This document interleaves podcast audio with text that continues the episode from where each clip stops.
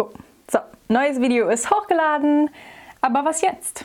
Ich rede in meinen Videos ja viel darüber, was zu tun ist, bevor man ein Video hochlädt. Also das Video planen, drehen, schneiden, hochladen, aber was kommt denn nach dem Upload? Gibt es dann auch immer noch was zu tun oder kann ich mich dann direkt schon um das nächste Video kümmern? Und genau darum geht es heute. Es geht darum, was nach dem Upload des neuen YouTube-Videos zu tun ist für langfristigen Erfolg und für langfristige mentale und körperliche Gesundheit.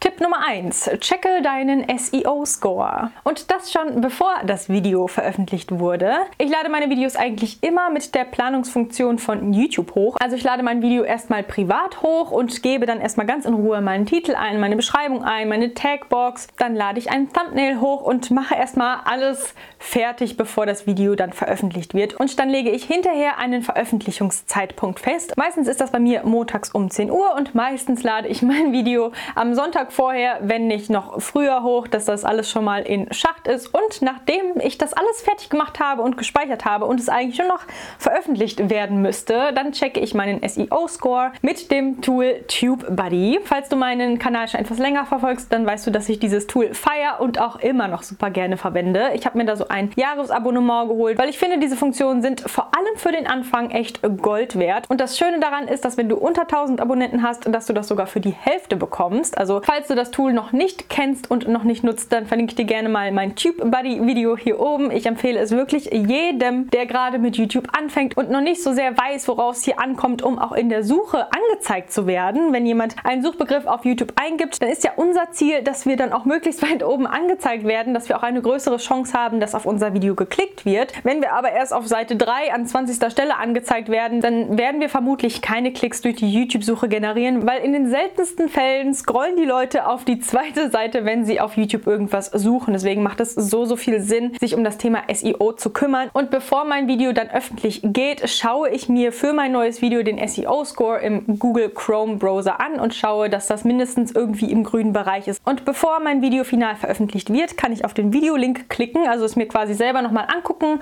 Und wenn ich TubeBuddy installiert habe, dann wird im Google Chrome Browser rechts neben dem Video so eine TubeBuddy SEO-Maske angezeigt. Und da werden mir alle wichtigen Informationen Informationen geliefert, die ich brauche, um zu schauen, ist das jetzt richtig für die Suchmaschine optimiert oder nicht oder was kann ich daran noch verbessern. Und wenn der Score hier noch nicht grün ist, dann gibt es meistens irgendwas noch zu optimieren. Sei es mehr Tags in den Titel, in die Beschreibung oder in die Tagbox. Ich weiß, manche von euch sind unsicher, weil YouTube doch irgendwann mal gesagt hat, dass die Tagbox unnötig ist.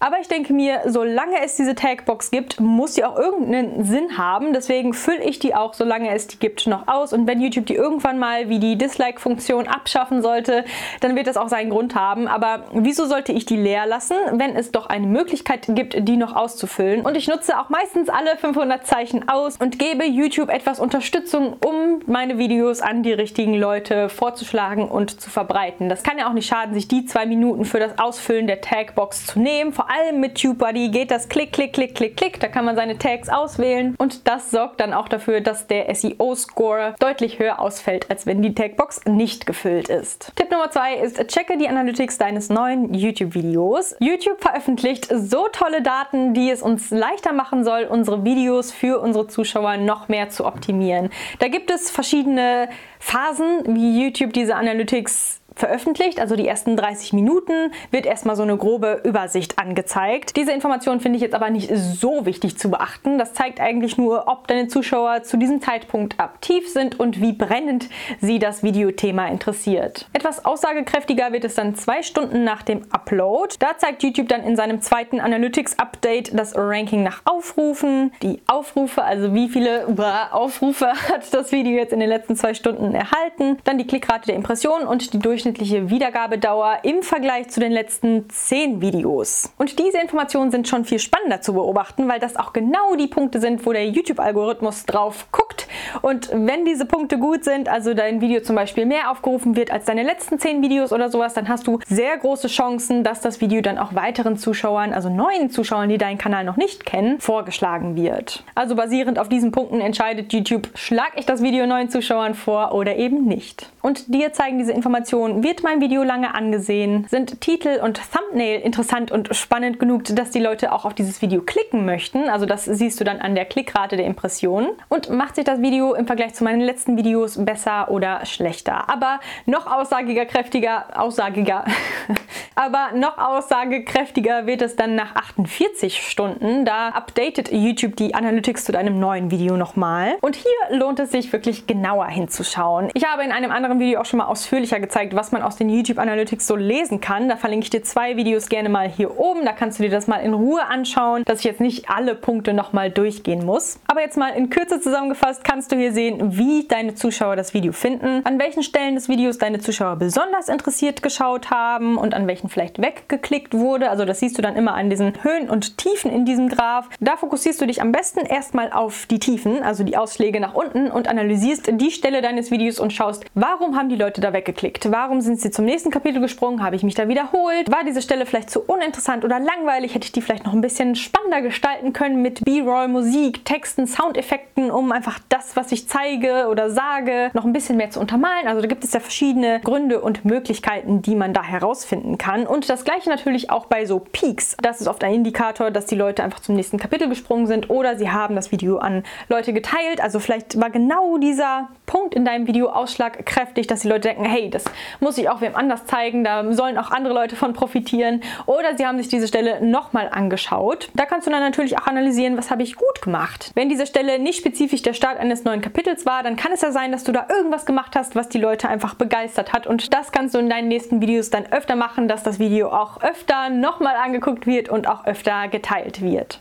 Tipp Nummer drei ist, beantworte jeden Kommentar unter deinen Videos oder reagiere mindestens auf alle Kommentare unter deinen Videos. Wenn sich deine Zuschauer die Zeit nehmen und die Mühe machen, dir einen Kommentar unter dein neues Video zu schreiben, dann finde ich es eigentlich unverschämt, wenn man diesem Kommentar keine Aufmerksamkeit schenkt. Sei es auch nur durch einen Klick auf dieses Herz-Symbol, dass dein Zuschauer wenigstens sieht, du hast es gesehen, du hast es wahrgenommen und du hast es zu schätzen gewusst, dadurch, dass du mindestens auf dieses Herzchen geklickt hast. Ne? Und im besten Falle antwortest du auf die Kommentare Kommentare, weil dann sehen die Leute, wow, der Creator, dem ich gerade geschrieben habe und dem ich gerade meine Zeit gewidmet habe, dieses Video zu schauen und auch noch einen Kommentar zu schreiben, der weiß das zu schätzen und der antwortet sogar darauf. Deswegen kann ich das auch in den nächsten Videos gerne wieder machen, weil das einer der wenigen Creator ist, der tatsächlich mal auf Kommentare antwortet oder reagiert mindestens. Weil das sieht man echt bei so wenigen Leuten. Die meisten Videos, die ich mir so angucke, da tut mir das dann manchmal auch echt in der Seele weh, dass die Leute dann ihr Herz ausschütten und so tolle Kommentare schreiben und kein keine Reaktion wird gezeigt und das finde ich dann auch echt immer so schade. Wie oft schreibt man einen Kommentar unter einem Video, wo man noch nicht mal weiß, liest er das überhaupt oder nicht? Deswegen finde ich es super wichtig, dass du die Leute auch dazu animierst, weiterhin unter deine Videos zu kommentieren, weil Interaktion unter deinen Videos zeigt YouTube gutes Video und so möchte YouTube deine Videos auch weiteren Leuten vorschlagen, weil er merkt, du als Creator schaffst es mit deinen Videos, die Leute dazu zu bringen, irgendwie mit dieser Plattform zu interagieren und genau das möchte YouTube ja. Wenn du merkst, dass unter deinen Videos noch nicht so viele Kommentare erscheinen, dann muss es nicht unbedingt heißen, dass die Leute dein Video doof fanden oder nicht kommentierungswürdig finden. Manchmal wissen die Leute einfach nicht, was sie unter den Videos schreiben sollen. Deswegen kann ich dir nur den Tipp geben, deinen Zuschauern so ein bisschen so einen Anstoß zu geben, zu kommentieren und eine Frage zu stellen oder eine Aufforderung zu schreiben, sowas wie, hey, ich habe dir mein liebstes Frühstück gezeigt, welches ist denn dein liebstes Frühstück? Das kannst du selbst als Kommentar in die Kommentarbox schreiben, nachdem das Video öffentlich gegangen ist und die Leute so auffordern, auffordern, auf diesen Kommentar zu reagieren oder auf diese Frage oder Aufforderung deines Kommentars zu antworten. Du kannst dann deinen Kommentar auch anpinnen, dass der immer an oberster Stelle bleibt.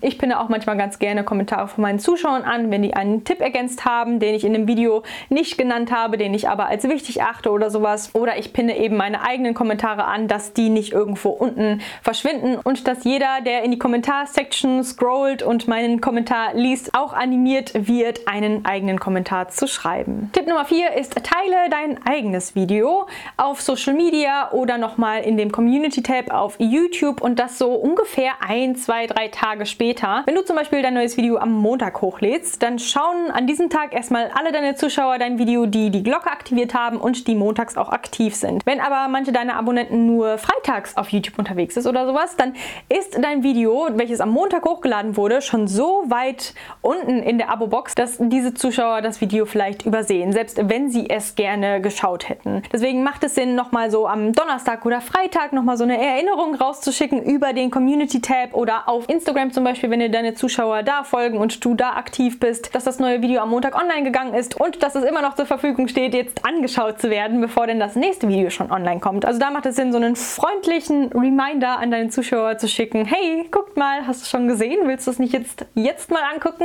Das funktioniert nämlich dann auch meistens ganz gut. Ich vergesse das nur meistens, weil ich in der Woche irgendwie so viel zu tun habe, dass ich da nicht dran denke. Aber ich habe diesen Community-Tab auch schon mal benutzt. Aber ich, ich plane auf jeden Fall, das weiterhin zu nutzen. Deswegen sei für mich ein gutes Beispiel und nutze den Community-Tab, wenn du den schon kannst. Der wird nämlich ab 500 Abonnenten freigeschaltet. Oder schau, dass du deine Zuschauer anderweitig erinnerst. Tipp Nummer 5 ist, belohne dich. Nachdem du so viel Arbeit in die Planung, den Schnitt, den Upload und das Ganze drumherum nach dem Upload gesteckt hast, hast du dir echt eine Belohnung verdient. Du hast verdient, dich zu entspannen, dir eine kleine Auszeit zu gönnen, dich mit irgendwas zu belohnen, was dir Freude bereitet. Sei das eine Massage, ein bisschen Me-Time für dich, eine Wanderung oder ein Spaziergang an der frischen Luft, irgendwas, was dir gut tut und deinen Kopf mal abschalten lässt. Weil ich weiß genau, wie das ist, wenn man sich damit beschäftigt, YouTube-Videos zu drehen, dann fällt es schwer, schwer abzuschalten, weil man quasi nie Feierabend hat, so offiziell. Man geht nicht zur Arbeit und klappt irgendwann den Laptop zu oder macht den PC aus, sondern meistens machen wir YouTube zu Beginn ja neben unserer Haupttätigkeit. Und wir sind quasi 24-7 mit den Gedanken bei YouTube und beim nächsten Video und bei Kommentare beantworten. Und das kann auf Dauer wirklich schädlich für die mentale Gesundheit sein. Deswegen macht es Sinn, schon am Beginn, schon am Anfang, wo man sich einen YouTube-Kanal aufbaut, darauf zu achten, dass man sich regelmäßig Pause gönnt, dass man sich regelmäßig Auszeit gönnt und regelmäßig dafür sorgt, dass man nicht 24-7 mit